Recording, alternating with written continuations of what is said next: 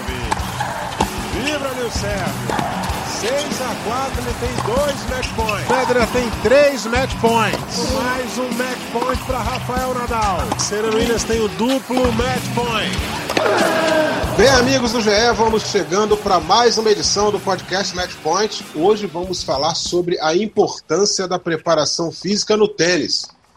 Será que a parte física é o grande segredo para Roger Federer, Novak Djokovic e Rafael Nadal terem se perpetuado por tanto tempo entre os melhores?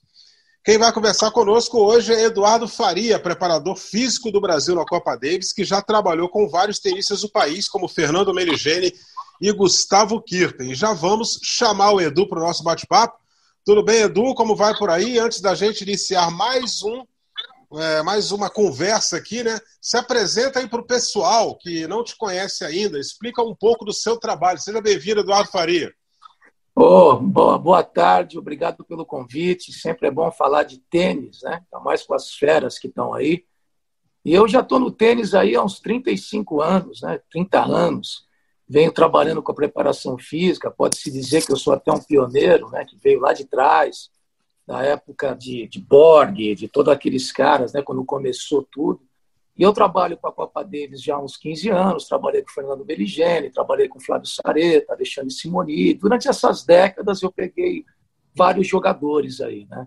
Então hoje, hoje na verdade, eu estou na Copa Davis ainda, presto serviço com a CBT, estou no Esporte Clube Pinheiros prestando serviço e tenho um programa de avaliação física né, e prescrição de treinamento para amadores de tênis.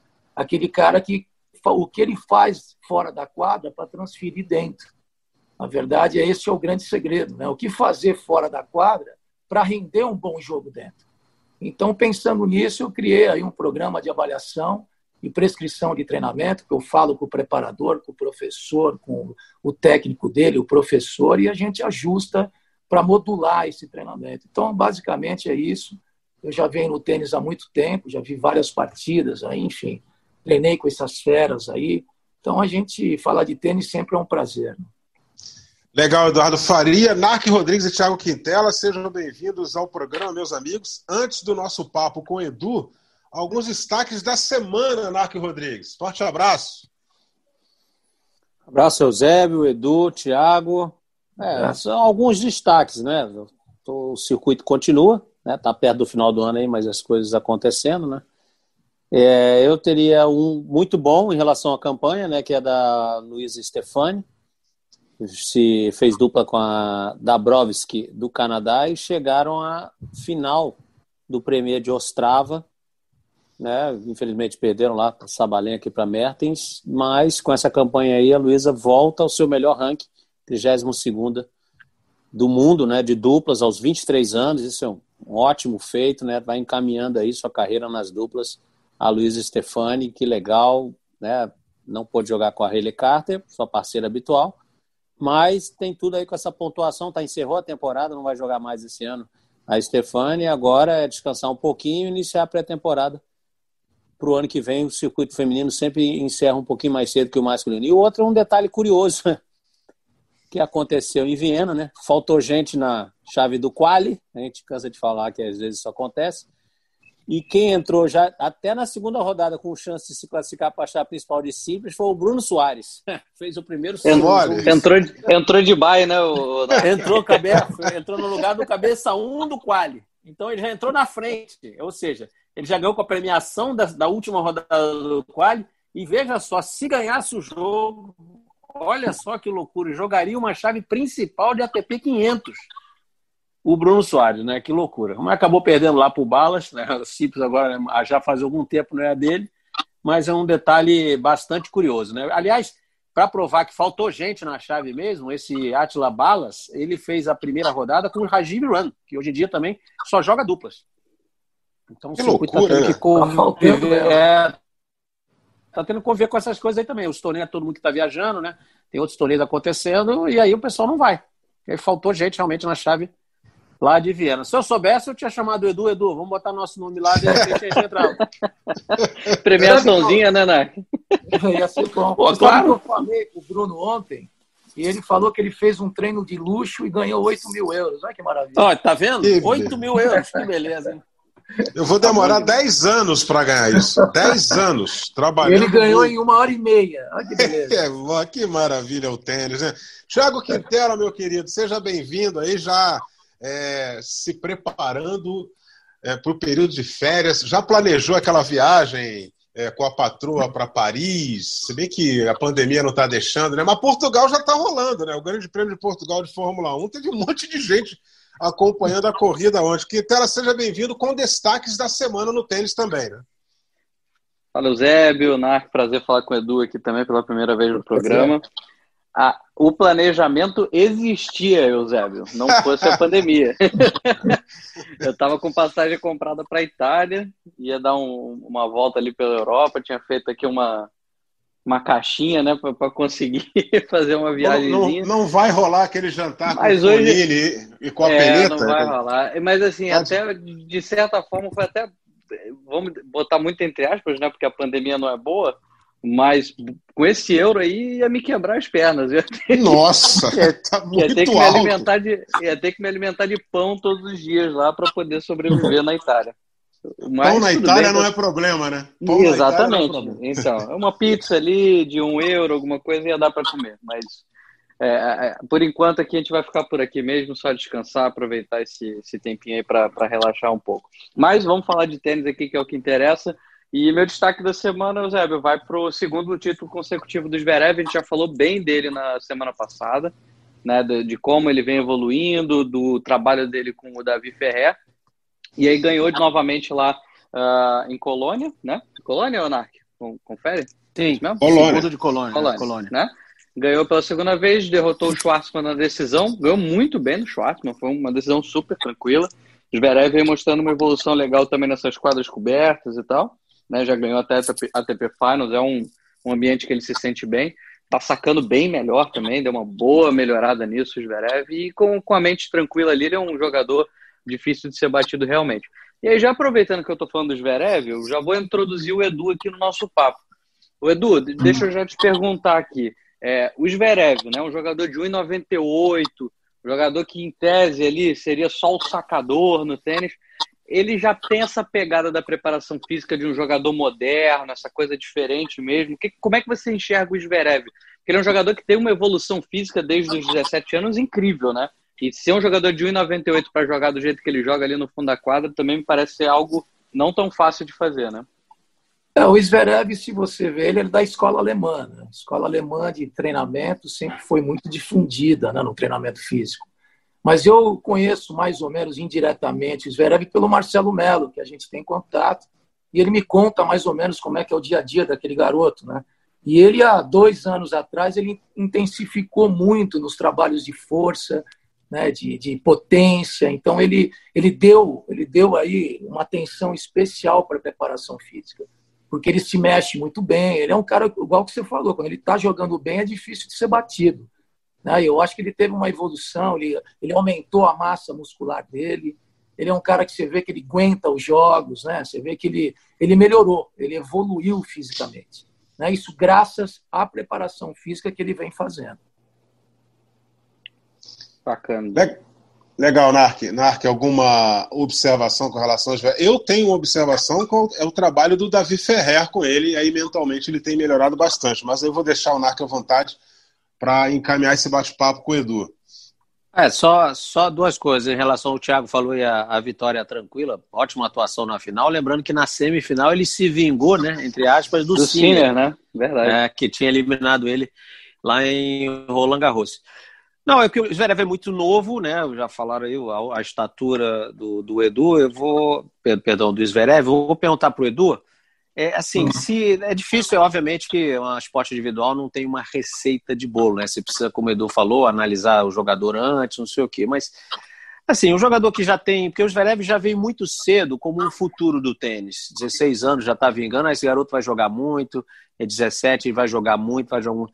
Tem assim, qual, qual, é a idade mais ou menos na qual você pode fazer esse treinamento? Como o Edu falou, ó, investiu muito nos dois últimos anos em força, em potência. Isso tem que ser feito até os 20 anos, ou até os 25, ou tem que esperar um pouquinho, ou não é nada disso, depende de como é, foi o crescimento do, do, do atleta? Tem mais ou menos isso? Qual é o momento ideal realmente de você fazer essa mudança física no jogador? Primeiro você tem que ver o histórico esportivo dele. Né? Qual a base que ele teve? O que, que aconteceu nele? Qual foi o desenvolvimento motor que ele teve? Né? Qual foi a gama de movimentos para criar uma base para ele? Porque se ele teve uma gama, se ele é aquele cara que fez vários esportes, ele construiu uma base, esse cara está totalmente apto a iniciar um trabalho de força aos 15, 16 anos de idade. Né? Que é geralmente onde o cara começa a, a dar valor ou a dar uma atenção à preparação física. E esse trabalho de força, ele segue até os 20, 22 anos. Né? O que você faz durante os torneios é a manutenção dessa força. Né? Então, mas isso é muito individual. Né? Na verdade, isso é muito individual, individual de, cada, de cada jogador, que é o que aconteceu na preparação física. Ela se tornou mais individual. Né? Hoje em dia se faz mapeamento genético, se faz a dermatografia. Hoje em dia você identifica o seu jogador. Né? E muitas vezes o que é bom para ele não é bom para outro. Mas eu acredito que o trabalho de força e de potência ele deve acompanhar sempre o tênis, porque é uma característica do tênis, as acelerações, as desacelerações, as mudanças de direção. Isso é trabalho de força. Né? Então, hoje, o, o, jogador ele consegue uma força, ele consegue botar uma tática em cima dessa força, ele joga mais em cima da linha, né? encurtando mais o tempo de bola. Esse é o tênis moderno, é o tênis potência. Então, é, é, hoje em dia se introduz o trabalho, sim, na adolescência. É um trabalho voltado para a característica de cada um. Aproveitando, é Edu, você está falando de, de É só jogar né? em cima da linha, então, hein? vai ter que vai trabalhar mais, vai ter que trabalhar mais um pouquinho, Juverelli. Não, é, você entendeu o que eu disse, né? Quer dizer, na verdade, Não, é esse trabalho de força, com certeza. Sim, entendi, para trocar direção, aquelas coisas todas, Exato. o cara precisa até por causa da tática. Se ele não tem isso, como é que ele vai fazer uma tática baseada em dois para um, aquelas coisas de trocar é, o lado? Não, não tem como. Mas é que o Zverev não gosta muito de ficar pertinho da linha mesmo, não. Apertou um 30 iguais, ele dá dois passos para trás. Eu acho que a final para ele lá do West Open fez bem para a cabeça dele. Né? Acho que amadureceu ele. Foi um jogo confuso aquele, mas eu acho que aquilo lá pô, foi totalmente positivo né, na cabeça dele. E o Marcelo me conta que o Zverev ele é, ele é muito obcecado pelo negócio. Né? Ele é muito obcecado, ele é um cara que quer treinar 11 da noite, meia-noite, ele cisma, vai para a quadra. Então ele é um cara bem determinado. Eu acho que esse, esse moleque aí vai dar o que falar no, mais para frente. Aí. É, rapaz, é, já pensou? Tá... A gente está falando de, de, É que a gente está falando de, de, de, dessa idade, né, do, do, da garotada, e aí eu queria trazer para o plano do Brasil, né, que hoje o, o, Edu ali certamente teve a oportunidade de observar de perto o Thiago Wilde. Né? Como é que você vê essa, essa, essa evolução do, do Thiago, por exemplo, que hoje talvez seja a nossa maior esperança de grandes resultados no tênis? É, é um jogador que na minha opinião, assim, né, na, na, minha visão, há dois anos assim não estava nem um pouco preparado ali com 19, com 18 anos, agora com, com 20. Não sei se ele, se ele está já no melhor momento ou se falta muita coisa. Como é que você enxerga o Thiago, essa evolução física dele? Porque ele bate muito forte na bola.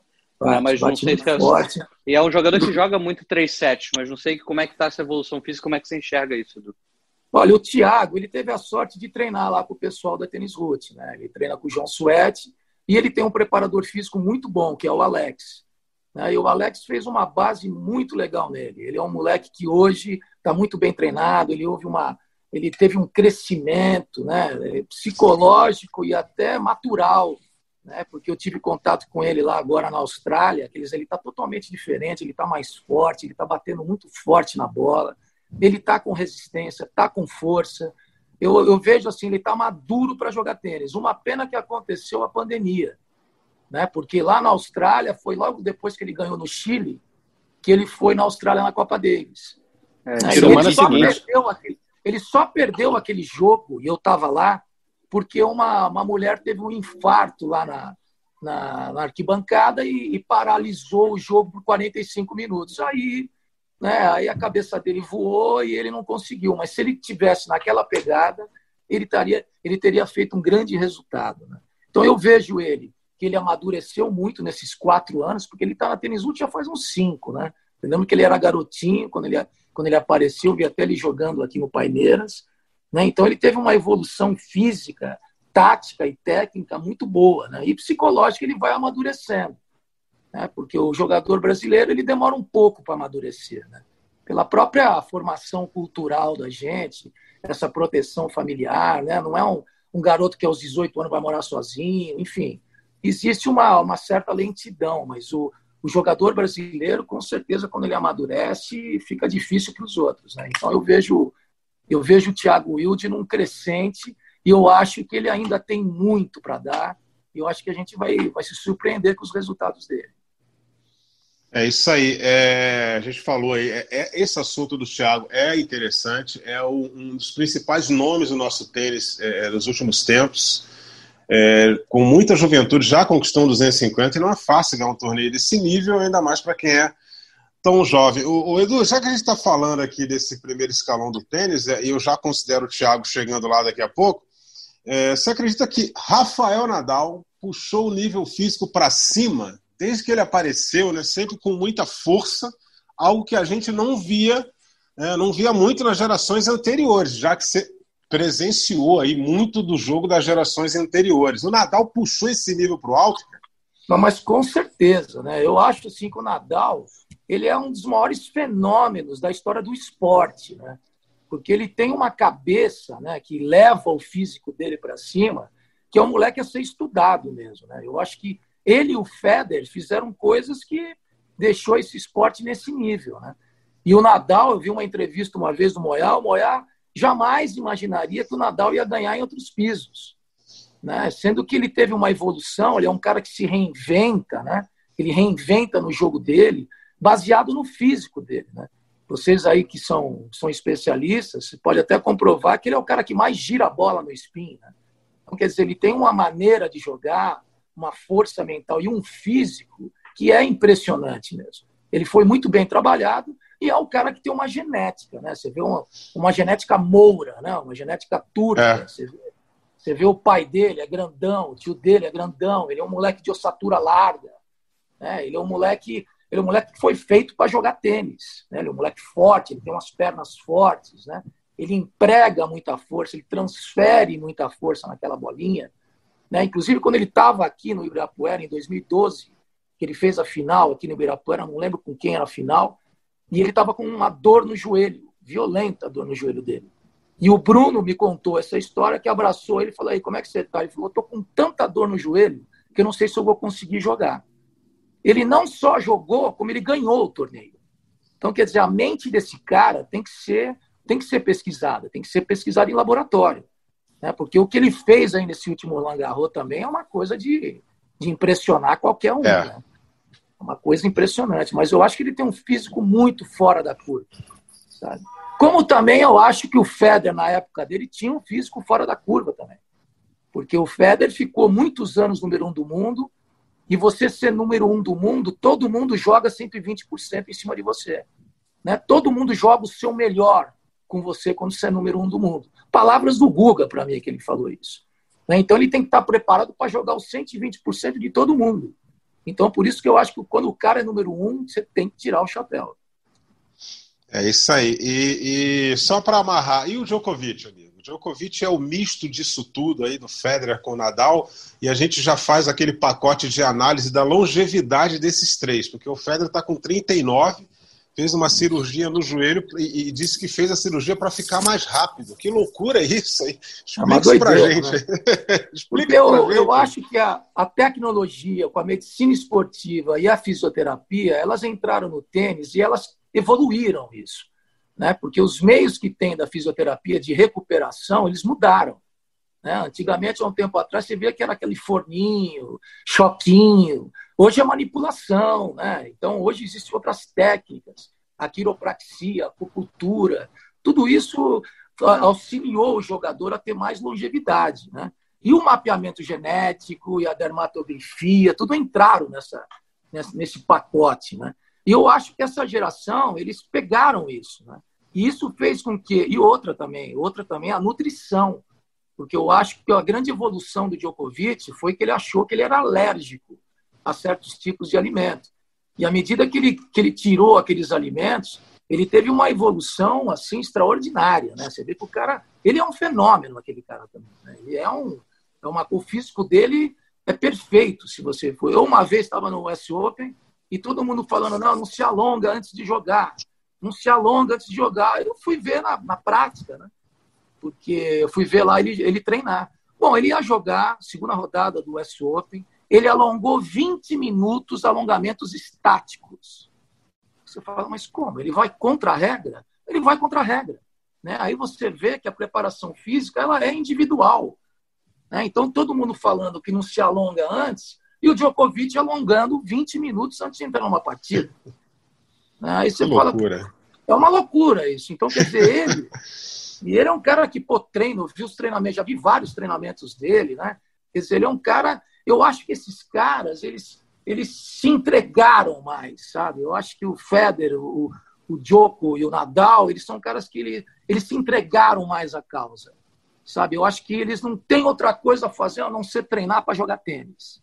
Né? Eles, eles se abdicaram de tudo e houve uma entrega, uma paixão assim que não se via antes nas outras gerações. Geralmente o cara jogava tênis, mas ele tinha uma vida, ele saía numa balada, né?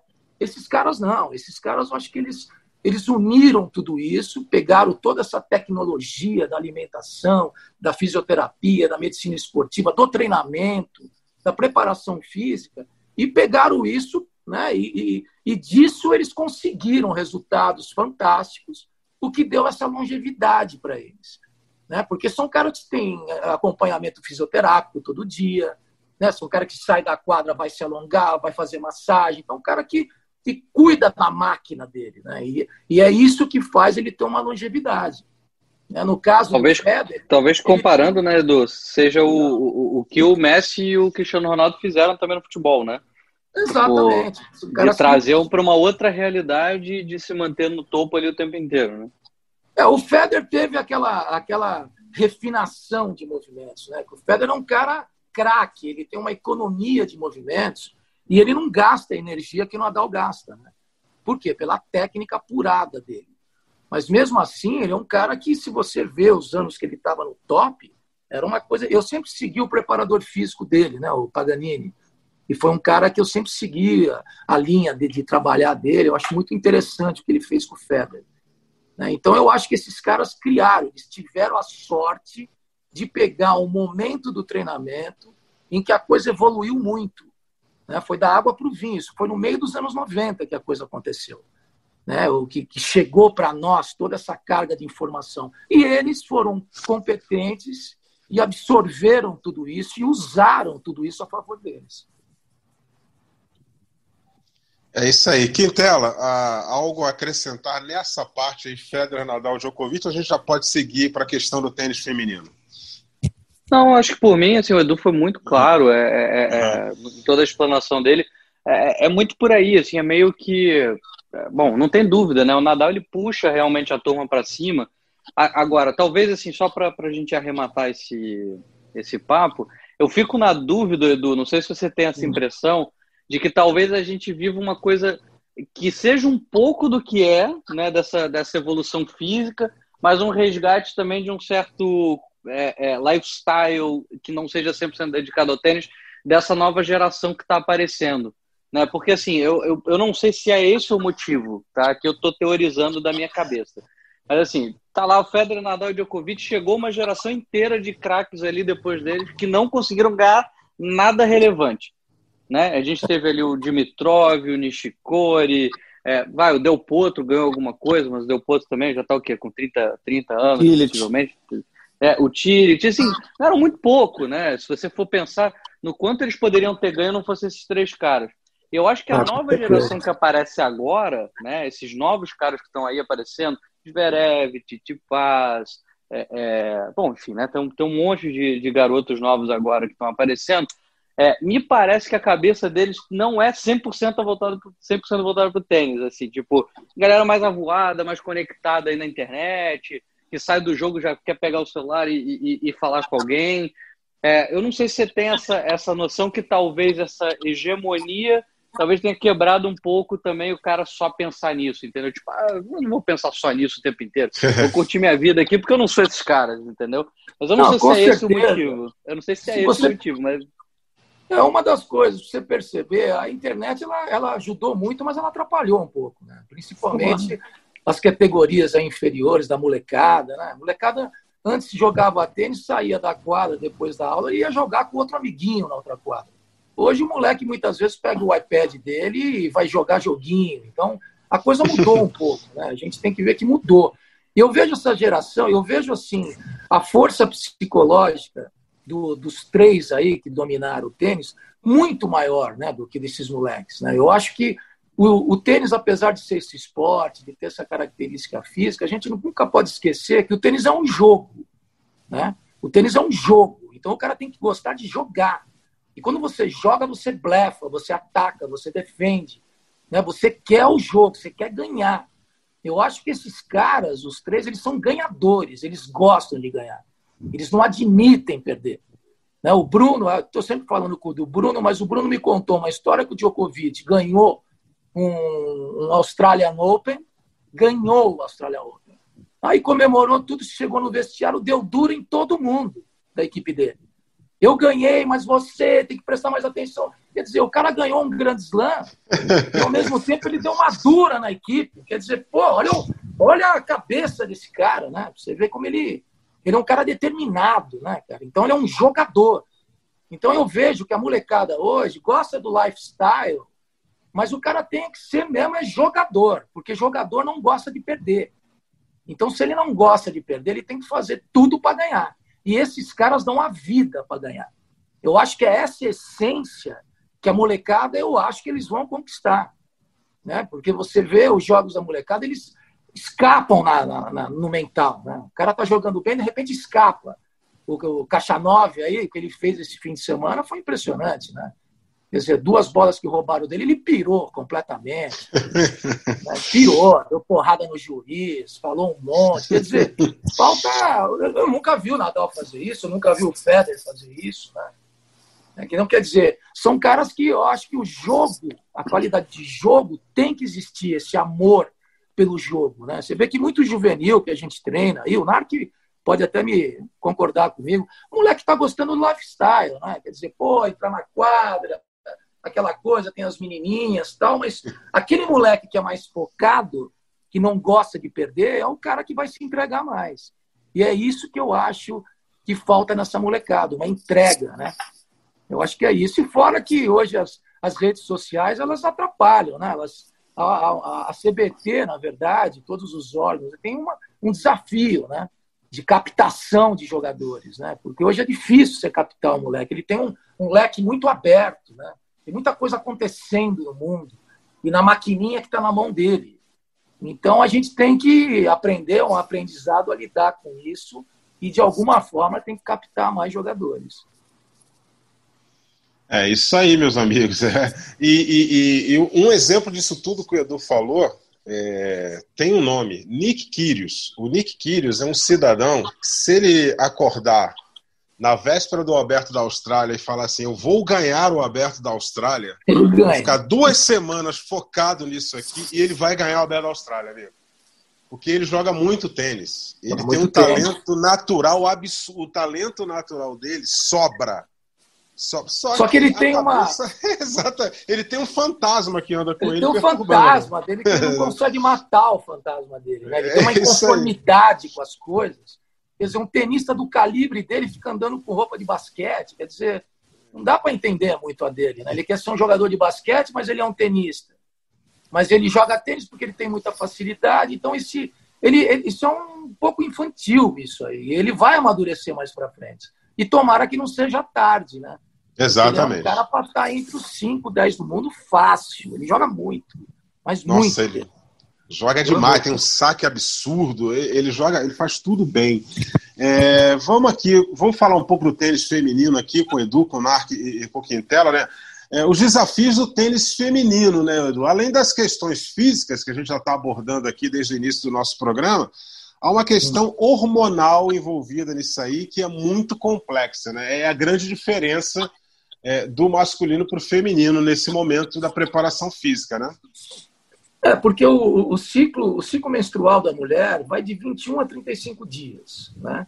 Então, ele tem aquela fase folicular, né, que, que é uma boa, uma boa fase, que é uma, um período pró, pré, pré-menstrual, que é uma boa fase para se trabalhar a força, a resistência, né? E, e, tem a fase, começa com a fase lútea, que é a fase da menstruação. Essa é uma fase péssima, porque a mulher fica seis dias ali, né, fica numa situação muito ruim, muitas, muitas delas têm tem pré-menstruação complicada, com cólicas, né, e o tênis ele não, ele não alivia. Né? Se a mulher tem um, um grande slam, uma primeira rodada para jogar, e se ela tiver nesse período, é muito crítico isso. Né? Então tem a fase lútea, né, que é essa fase, e tem a fase folicular, que são os momentos que você pode trabalhar força, a fase ovulatória, que é do 14 ao 16 dia do ciclo menstrual, que a mulher está de bom humor, que a mulher está com ânimo, disposição, é o momento de você entrar e dar treinamento para ela, né? ela, vai, ela vai captar tudo isso. Mas tem muita mulher que tem isso desregulado. Né? Muita gente fala, pô, mas isso aí é complicado treinar a mulher. Não, não é complicado. Você tem que fazer o seu treinamento baseado no ciclo menstrual dela. Né? E hoje já tem os aplicativos que você entra no celular que te ajudam, ajudam você como técnico e ajuda ela como jogadora a controlar esse esse ciclo, né? De conhecer mais a mulher nesse ciclo, né? Porque é, é uma coisa muito cruel para a mulher, né? Ela passa pô, quase o mês inteiro nessa briga, né? Então essa é a grande diferença da mulher. Né? Teve uma, uma jogadora que em 2015 jogou a primeira rodada, preciso pegar o nome dela aqui no, no, no Australian Open, ela teve que desistir porque ela estava menstruada, ela tinha muita cólica. E o homem não tem isso, né? Então, eu acho que o grande desafio para quem treina mulher é ajustar esse ciclo menstrual com o treinamento, que é a, a grande sacada, né? E a mulher ter. E outra, a alimentação está acompanhada nisso também, né? O repouso, saber quando quando você intensifica os treinamentos, que momento você pode intensificar, e aí a gente vai pela individualidade, né? Cada uma tem um ciclo, cada um tem uma forma, tem umas jogadoras que tomam pílulas, são mais reguladas, tem as outras que põem aquele DIL e não menstruam. Então, você tem que ajustar para poder modelar, modular o treinamento da jogadora. Pô, o Edu tá dando um show aqui, tá ensinando a gente aqui para caramba. Mas diante desse, desse cenário que ele traçou aí para para treinar as meninas. Aí, Edu, agora eu já sei porque você escolheu a Copa Davis, hein? Não a Fed Cup. é, eu já fui duas vezes na Fed Cup. Complicação, hein? Que complicação, hein? É duro, eu já fui duas vezes na Fed Cup. Realmente é diferente, né? É diferente. Uma tá bem animada, a outra tá mal-humorada, a outra tá chateada. É uma coisa. Homem é mais fácil, né, cara? Mas assim, existe isso aí. A gente tem que encarar isso de uma maneira e tentar contornar é. isso. Sim, e, né? claro. E no esporte individual, até de vez em quando, talvez seja menos ruim, né? Porque você já sabe identificar só um. Agora, você, por exemplo, você vai treinar na Fed Cup. Você tem uma dupla para jogar e vai jogar pela equipe, não é um ponto ali, um torneio isolado. Aí se uma tá num dia bom, a outra não. Olha só que, que loucura deve ser para poder Doideira. combinar isso tudo é, e otimizar o desempenho das duas, né? Deve ser é, ah, realmente corda, muito interessante. Uma corda com cólica Imagina, acorda com cólica tomando Buscopan. Como é que ela vai render lá dentro, cara? Né? É, então, é, é, complicado mesmo, é diferente. Na verdade, é, é diferente. Eu é, eu imagino. Realmente. É. Deve ser muito e, complicado. E nesse aspecto aí, cara, eu acho o José Roberto Guimarães craque, né? Que o Zé Roberto ele, ele administra é, 12 mulheres. 12. É, e, e até sabe. sobre esse assunto, né, Eusébio? É. Tipo, é interessante. Acho que o Edu provavelmente ia falar sobre isso, não sei. Mas é que ele mesmo já falou disso, e as, as meninas do vôlei falam muito isso. Quando elas estão muito juntas, né, isso, é, isso é provado, né? É, o ciclo menstrual se ajusta para todas, assim, fica muito próximo a coisa. Né? Uma começa a entender que, que, que, a outra tem que estar ali, e, e aí começa a ficar muito parecido. Então, num time de vôlei, por exemplo, tá sempre junto a semana inteira, jogando juntos, não para, meio que o ciclo menstrual de todo mundo se regula, assim, é meio, é, é meio louco isso. Mas é meio louco, é, não, mas isso é, é. científico. É não, isso é verdade. É, é, difícil da gente, é, de, é, é, que às vezes pode parecer que a gente está presumindo uma coisa, mas não é, é verdade mesmo, é... Eu não sei explicar qual, o porquê cientificamente, porque eu não sou um especialista disso, mas isso acontece e o Zé Roberto Guimarães já falou sobre isso, inclusive. Um amigo meu que eu estava falando com ele hoje no clube, lá ele falou: você tem que conversar com o Zé Roberto. O Zé Roberto é especialista nisso. Craque. Ele aprofundou nesse assunto, sabe? Ele, ele foi atrás, disse que ele, ele se infiltrou, ele, ele sabe muito disso, porque ele teve que saber, na verdade, né? Para poder modular os treinamentos dele, ele teve que entender qual que é esse processo. E Sim, ele falou que ele é um cara muito especialista nessa área. E além disso, o Zé, o Zé treinou é, é, em administrar vaidades, cara, porque em um determinado momento ele já tinha uma seleção bicampeã olímpica com jogadoras que, além do vôlei, elas estavam virando modelos, entendeu? E, e, sério, e aí a questão de você administrar vaidade, e, e, tem jogadora, isso aí já é uma informação que eu tenho de bastidores, aí eu vou, vou me reservar aqui em preservar a fonte, a fonte me disse o seguinte, cara, o Zé tá num drama danado, porque tem, tem jogadora que, quando ele tá no clube, ela quer treinar um período apenas. Aí chega na seleção, quer treinar três períodos. É. Porque você vai jogar a Olimpíada, seleção brasileira. Aí ele tem que administrar essa ansiedade, não. Treinamento é pela manhã e pela tarde, tem que treinar em três períodos, entendeu? E esse era o grande. E o Zé, ele aprendeu a administrar essa questão da vaidade. Vamos falar aqui da Serena Williams, antes que a gente encerre aqui o nosso podcast. Serena Williams é, mesmo longe da melhor forma, Edu, a gente. O pessoal ah. enche a nossa paciência. Vocês estão pegando no pé da Serena dizendo que ela está agora, mas a gente está vendo que ela está longe da melhor forma dela, mas ela continua tendo excelentes resultados. Isso é possível de ser explicado, essa superioridade da Serena com relação às outras? Eu acho que sim, sabia? Eu acho que é explicado porque eu acho, eu não fiz o teste nela, nunca vi nenhum teste, mas eu acho que ela é dotada de fibras explosivas. Né? Porque se você vê o pai dela, o pai dela é um cara alto, grande, com estatura larga. Né? E ela, se você vê ela de perto, ela tem aquele corpãozinho dela, que tem uma, um volume muscular muito grande, né? que ela é dotada de potência. Né? Você vê que ela, ela, o jogo dela é naquele saque que ela dá violento, aquela direita dela fenomenal, né? mas ao mesmo tempo ela está um pouco acima do peso, o que dificulta a movimentação para os lados, principalmente. O Narco pode até, até me corrigir aí, mas o que dificulta ela, geralmente se balança muito ela, ela tem dificuldade, né? Eu acho que até pelo, pelo excesso de peso. Se ela, se ela desce, sei lá, uma afinadinha, ia ajudar muito ela. Né? Mas ela é um fenômeno. Eu acho ela assim um fenômeno. Eu acho que ela, ela, é, ela tem uma característica que as outras não têm, que é a força dela. Ela é dotada de muita força. Uma mulher que saca 180, 190, ela é um fenômeno, né? Ela saca segundo set a 170, 180, isso é muita força, né? Então ela sempre ela, ela dá aquele saque dela, abre e fecha o ponto. Então ela tem essa característica e eu acho ela um fenômeno do esporte também. Né? O que ela fez, ela tem 20 grandes slams, né? Ela tem 20. 23. 23. 23. Não, 23. Pô, ela tá louco, né? Não dá nem para falar dela. Ela é um fenômeno total. Né? É, 23 e simples, né? Se a gente for contar Puta, dupla aí, tem um com a Vênus Nossa, que. Uma maior jogadora da história do tênis disparado, né? Disparado. Não tem nem o que dizer dela. Né? É. E eu acho assim, a, a pandemia, na verdade, ela até introduzindo aí que a pandemia acho que fez bem para os jogadores.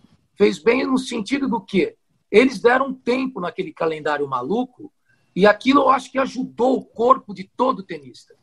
Né? Na mesma que aquilo cicatrizou o corpo da rapaziada. Né? Aquilo cicatrizou os tendões, as articulações. Né? Por um lado, foi positivo. E hoje eu acho que tá, a gente está vendo boas partidas com um grande grau de intensidade, de velocidade. Eu acho que a pandemia ajudou. Quem foi esperto manteve o peso. Quem não foi, né, teve uma, Sim. o crescimento do peso. Mas eu acho que teve um lado positivo aí. Eu não sei se a Serena né, adquiriu. Você vê o Raonic, ele chegou. É. Na Raonic está jogando muito tênis, né? Você vê a molecada toda está voando. Isso eu acredito que foi a diminuição dessa carga competitiva. Né? E é natural que os caras voltem mesmo sem ritmo, porque eles estão o quê? Desenvolvendo uma condição específica de jogo, que só o jogo dá. Você pode fazer preparação física, pode fazer o que você quiser. Você só vai melhorar no tênis se você jogar tênis. Né? Isso é bem específico. Isso é a condição específica. Eu acho que isso a gente vai ver grandes partidas aí no começo do ano e nesse final do Master. Eu acredito que vamos ver grandes combates aí. É, e, e, isso vai, vai encontrar o, o, essa decisão do Nadal, né, Narc, né, Quintela? Que o Nadal, o Nadal normalmente não jogaria Paris, o Masters 1000 de Paris. E ele vai estar tá lá. Né? E, e, o Nadal vai estar tá em Londres, que é um torneio que ele ainda não conquistou, o, Masters, né, o Finals. E o Nadal já está de olho nisso, e essa parada foi boa para o Nadal, porque ele economizou esse desgaste todo, que normalmente ele chega no fim da temporada muito, muito desgastado, né? É, eu acho que ele tá talvez, é, eu acho que ele talvez esteja naquele momentinho ali de, de crescimento físico na temporada, né? Ele Sim. teve uma boa, uma boa parada, fez ali bem uma pré-temporada, né? Enquanto o pessoal estava voltando a jogar, ele estava pegando firme no, nos treinos. A gente viu muita coisa de treino do Nadal. E quando entrou em quadra, rapidamente evoluiu. Foi aquela coisa que a gente viu em Roland Garros inacreditável. Então talvez aí. É, até você vê, ele para manter a forma aí jogou um torneio profissional de golfe esse fim de semana. Ficou, acho que em sétimo lugar, se eu não me engano. Uma coisa é, ele tá né? voando, né? Nadal 60, tá voando. 60 jogadores de golfe no torneio profissional, o cara ficou em sétimo. Nadal jogando Isso é brincadeira. Isso é brincadeira. É, Só que ao mesmo tempo, ao mesmo tempo ele tá trabalhando mental, ele tá trabalhando físico, porque ele, né? O golfe tem muita facilidade, também. Né? Tem muita Exatamente. facilidade de transferência, né? Então, caras... assim, o cara, o cara ele tá parado, mas não tá, entendeu? Já vai voltar essa semana ali e, sei lá, de repente vai Quantos pegar... meses ali... foram a parada do tênis? Parou quatro meses? Parou antes de Indian Wells, né? Foi março, março. É, antes de Indian Wells. Foram cinco parou. meses. No total, é. quatro meses. Não, parou, é, parou ali, é, o Nadal assim, metade de março, metade de março Aí depois, abril inteiro, ma, é, maio inteiro, junho inteiro, julho inteiro, ou seja, quatro, e Pô. voltou já no final, é cinco meses praticamente. Cinco meses. Olha o bem de agosto. que fez pro corpo dessa, dessa, dessa moçada aí. Olha o bem que fez, eles descansaram, né? eles treinaram, eles se alimentaram, eles dormiram bem, eles não viajaram. É, então, isso também é, o cara, o cara descansou, ele deu. Eu acho que nunca ele fez isso na vida dele, desde que ele começou é, a jogar. Ele mesmo falou disso, assim, de que estava sendo muito importante ele passar um tempo em casa pela primeira vez, né? Assim, é, é isso faz um bem psicológico violento. Porque fazer nem nas férias, nem nas férias ele teria, teria condição de fazer isso. Dura um mês aí, de férias. É, já, já, foi levantada muita, muitas questões nisso, que o jogador é bom, isso aí é uma outra história. Os jogadores pedem mais tempo para descansar, mas no tempo, um pouco tempo que tem para descansar efetivamente, um vai fazer uma exibição no céu. Ah, isso, isso é verdade. Então, então tem essa história também, né? Então é aquela história, é bom só, morde a sopra. Mas é só, só, falando rapidinho do, do Edu aqui, que eu, pô, Edu falou tanta coisa boa aqui que eu tô agora, devia ter anotado, não anotei. Primeira coisa, a Serena, Edu vai se lembrar, lembra do Cássio Mota, Serena? Lembro. Por mais que emagrecesse, é, era meio cadeirudo, né? Aquela coisa larga é. ali, dava a impressão sempre que estava acima do peso. Eu acho que a Serena, apesar de concordar que está jogando, na maioria das vezes, acima do peso, ainda tem, mesmo se ela emagrecer, ainda vai aparecer um pouquinho, porque tem aquela cadeiruda ali, sempre, mais ou menos é. isso também. Isso é uma, mas é uma característica, como você falou, é do corpo, é individual. É do corpo dela, né? É isso, dela. Não, não tem jeito. Agora, Porque eu, já é... eu já presenciei, lá nas épocas que eu viajava ali em Paris, teve um dia em Paris que eu falei, Fino, essa mulher come muito, cara. Que eu fui tirar o, o café da manhã, era um café da manhã, eu tava do lado dela. Cara, é, não tem noção o que, que era o café dela. Era linguiça, feijão, sabe, pão. Eu não sei se é hoje assim. Mas eu entendi que ela precisava de muita energia, né, pelo tamanho dela. E ela realmente é forte. Se você vê ela de perto, ela é assustadora, né? Porque ela é, é muito. Já tive, já tive essa Sim. oportunidade, já passei do lado. Você é, imagina uma, uma russinha, é. magrelinha, olhando aquele, né, aquele, pô, aquela mulherona, né? Imagina, deve ser é. difícil jogar com ela. É, você tem uma ideia. soltando bola, deve ser a, complicado. A Venus Williams, de perto, já assusta. E olha que a Venus é esguia. É, ela mas esguia, a Venus ela é, um pouquinho mais alta, eu acho. É, é ela, a Venus tem 1,91. A Venus é, é, é, a Venus é 4 centímetros mais alta do que eu, pra você ter uma ideia. Nossa, eu lembro, ela é grande. É, ela é grande. E, e, é um físico lindo para jogar. Ela esguia, ela é perfeita. Não, é fenomenais. As duas irmãs, impressionantes. Né? São, são, são fantásticas. Eu sou fãzaço delas, porque mudaram o tênis, a maneira de jogar. Bom, a, a importância delas para a história do tênis é assim. É, não dá para quantificar tão importante é foi. Mas eu é. aproveitar só isso aqui, se você me permitir, Zé, só uma, fazer uma perguntinha pro Edu. Sim, a gente, fica à vontade. A gente está lá nas transmissões, sempre está acompanhando, aí né, tem a cartela falando do currículo, não sei o que, aí aparecem a, o box, né, onde está a equipe, aqueles que os jogadores sempre agradecem ali nos discursos finais, tudo. E o Edu falou que tem a questão da, da preparação, né, você planejar como é que vai ser o treinamento para botar o jogador, mas que realmente é a competição que importa, né? O cara tá ali é para jogar tênis. Então, Edu, vamos imaginar assim um jogador não assim top dos tops do top, que tem condição financeira de viajar com uma equipe grande, né, para um uhum. grande torneio ou para algumas semanas de torneio. A gente vê muito jogador com preparador físico e também o fisioterapeuta, outros só o preparador e outros só o fisioterapeuta. A partir do momento que entra na competição, o cara viaja para jogar, vai jogar quatro semanas seguidas fora. Já na competição, quem que realmente é mais importante para estar lá? O preparador físico ou o fisioterapeuta? Olha, eu, eu sou suspeito, né? Mas eu acho que hoje. Sim, mas é, é bom, mas, mas não, é eu, tem gente que não dá para levar assim, os dois. Não, mas a preparação física, né, um preparador físico hoje ele tem que ser um cara mais completo, né? Então, é um cara que tem que fazer, saber mas, fazer uma, uma manipulação, saber fazer uma massagem, né? Eu acho que isso vai ajudar muito. Eu acho que a, a união dos dois é que realmente vai fazer a diferença, né? Mas assim, tem muito cara que vai com o fisioterapeuta, o preparador físico passa o programa para o fisioterapeuta e ele aplica o programa e vice-versa, né?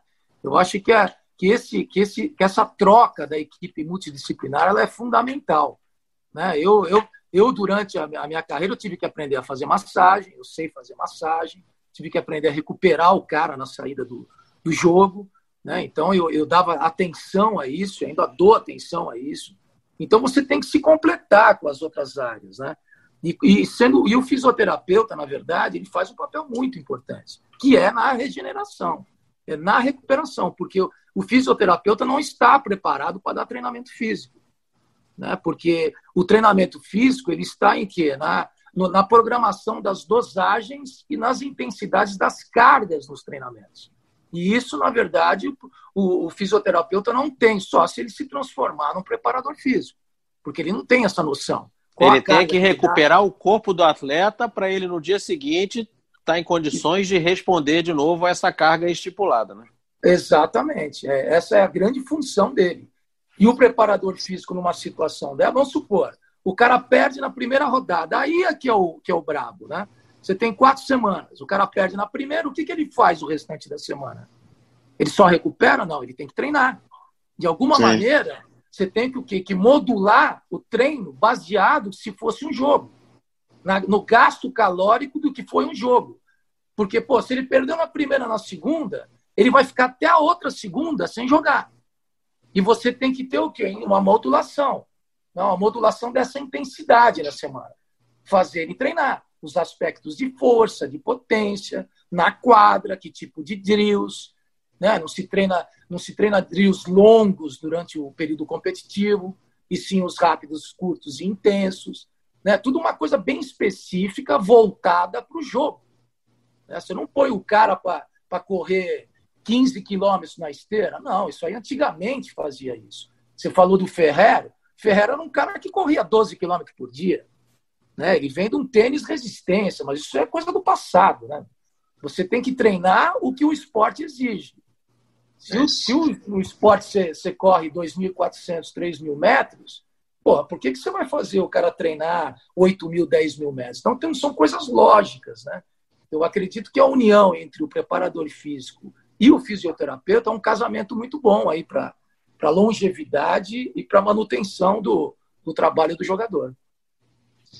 É isso aí. É, meus amigos, é, já estamos chegando aqui no nosso. Só, só para encerrar, José, final. só para encerrar, uhum. só para encerrar, uma última, uma última questão, Edu, que eu acho que, sim, enfim, voltando aqui para o tênis brasileiro, é, você foi um cara que, por tantas vezes ali na, na CBT, na Copa Davis, estava junto ali com o Tomás Belucci, né? E o Tomás sempre foi esse cara ali que teve esses problemas físicos, né?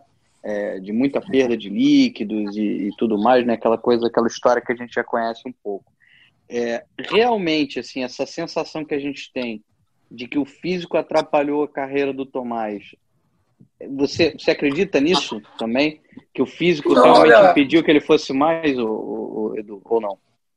Não, eu acho que não, cara. Eu acho que o, o, Tomás, ele, ele é um cavalo, aquele cara, né? Ele era um cara forte pra caramba. Né? Ele teve partidas memoráveis, né? Já visto aqui Copa Davis Brasil Espanha aqui na, no ginásio do Ibirapuera, ele arrebentou os caras. Né? Eu achei que fosse um divisor de água, mas ele tinha alguma coisa lá com essa questão da, da desidratação, que era uma coisa que perturbava ele. Né? E, e, causou até um pânico na cabeça dele, porque ele, quando ele começava a se sentir mal, ele passava mal mesmo. Né? Então, e tudo isso começou lá na Índia. Não sei se vocês lembram, Copa Davis da Índia. Lembro, lembro, lembro. Aquilo foi uma loucura, Sim. né? 50 graus na quadra também, né? Ele era o raquete número um do, do confronto, ele era 25 no mundo ali, 28. O segundo raquete do torneio era 100. E realmente estava 85% de umidade relativa de ar, do ar e 38 graus. Estava muito calor. Parecia que você estava em Manaus, né? Era uma coisa cruel para o jogador. Não, o negócio era violento ali. E ele já, já, quando ele já chegou lá, ele já chegou meio encanado. Pô, aqui é muito calor. O cara já, já criou uma resistência na cabeça dele. E aquilo desencadeou. Mas eu acho assim, ele fisicamente, ele sempre teve um grande físico. Eu acho que ele, ele tinha um potencial violento, tanto que ele jogava bem nos lugares mais amenos, né? lugares mais frios, é onde ele performava melhor né? Mas eu acho que sempre o problema dele foi. Ganhou dois ATP 250 na, Suí na Suíça. Na Suíça, exatamente. Então ele se dava bem nesses e o outro E o outro foi no Chile. Exato. É, então a gente. Eu lembro que na época, fiquei nove anos ali junto com o João e com eles, né? As coisas eram sempre formadas de acordo com o Tomás. Ele era o número um. Vamos pensar numa quadra em que né, não seja calor, enfim, a gente modulava em cima dele. Né? Para quê? Porque a gente sabia que poderia ter uma possibilidade dele passar mal. Porque ele, olha, ele investigou muito isso aí, viu? Ele investigou muito com médicos, com nutricionistas, nutrólogos. Ele, nossa, ele vasculhou ele. Sabe? Mas eu acho que é uma característica genética dele. É um cara que sua muito. Um cara que tem que trocar tênis. Né? Você imagina um cara que troca tênis? Eu só vi outro é. cara assim que era o Feijão. Feijão era um cara que usava três tênis numa partida. Por quê? Porque o cara ficava encharcado, né? O cara ficava. Ele trocava oito camisetas. Eu vi o Tomás já trocar muitas camisetas, né? Muitas, e tênis, e meias. Ele era um cara que tinha esse problema, né? Com esse fator da desidratação. E ele corrigiu isso, né?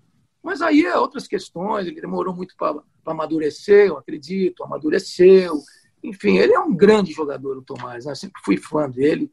Acho que uma pena que ele não conseguiu chegar mais para frente, mas ele foi, não conseguiu nem chegar mais para frente, não conseguiu manter uma característica, né? Mas um tremendo de um jogador, né? Que ainda está tentando aí, eu torço muito para ele. Mas enfim, foi essa a trajetória dele. Legal, legal. Estamos é, em cima da hora, né, o Quintela? Tem, tem, ainda tem 30 segundos aí? Tenho, né? Ah, 30 segundinhos tem. Tem, tem. Não, só para amarrar, Edu, Edu, é, você tem 30 segundos para definir dois caras que eu separei para você aqui.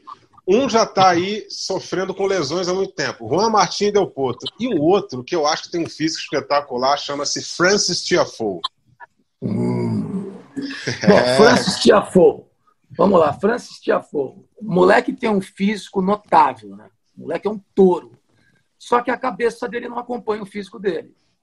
É, eu acho que mentalmente ele já vi partida deles que ele, ele afrouxava no mental. Né? Eu acho que isso é muito, eu não sei, isso é uma cara que é aquilo que eu, que eu falei no começo aí. Eu acho que isso aí é do jogo. Eu acho que isso é do jogador. Ele tem que se conscientizar que ele quer ganhar a partida. E ele tem que fazer tudo para ganhar. Tudo que eu digo o quê? Ser comprometido com a tática, com a técnica, ele tem que seguir um padrão tático que foi imposto para ele. Ele tem que o quê? Ele tem que se entregar na causa, né?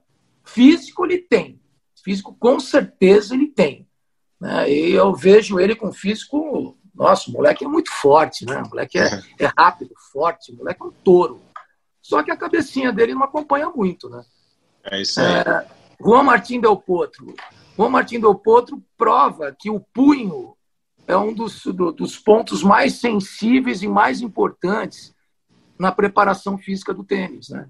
que é o fortalecimento do punho, que recebe todos aqueles impactos né, da bolinha, que são mais de 400 a 600 newtons. Né? Então, quer dizer, é muito impacto que recebe um punho. É um cara extraordinário, mas que sofreu com o punho. Né? E uma vez que você tem essa extremidade lesionada, é muito difícil corrigir. Né? É muito difícil você voltar tanto que quantas cirurgia ele fez? Umas três, quatro. Né? Isso. Uma, uma pena, porque realmente um jogador zaço, né? um cara que batia muito forte na bola, né? um cara que tinha ali uma fraqueza de punho. Então eu acho que, que desde de, de criança, nas idades tenras, o punho e os tornozelos, né, que são extremidades, elas têm que ser enfocadas no treinamento. Você tem que fortalecer o antebraço e o punho do jogador. É fundamental isso. E muitas vezes você renega. Isso no aspecto até amador também. Né? Você tem o amador também, o cara do beat tênis, ele tem que ter um punho forte. Então é uma é pena, porque é um jogador violento e tomara que ele volte aí. Né? É isso aí. Bom, é isso aí, meus amigos. É, vamos ficando por aqui. É, Para encontrar todas as edições do nosso podcast, acesse ge.globo matchpoint. Esse podcast tem a edição de Bruno Mesquita e Maurício Mota, coordenação de Rafael Barros e a gerência de André Amaral. Um forte abraço para vocês e até a próxima semana. Combinação de saque e voleio para fechar o jogo em 2 sets a 0.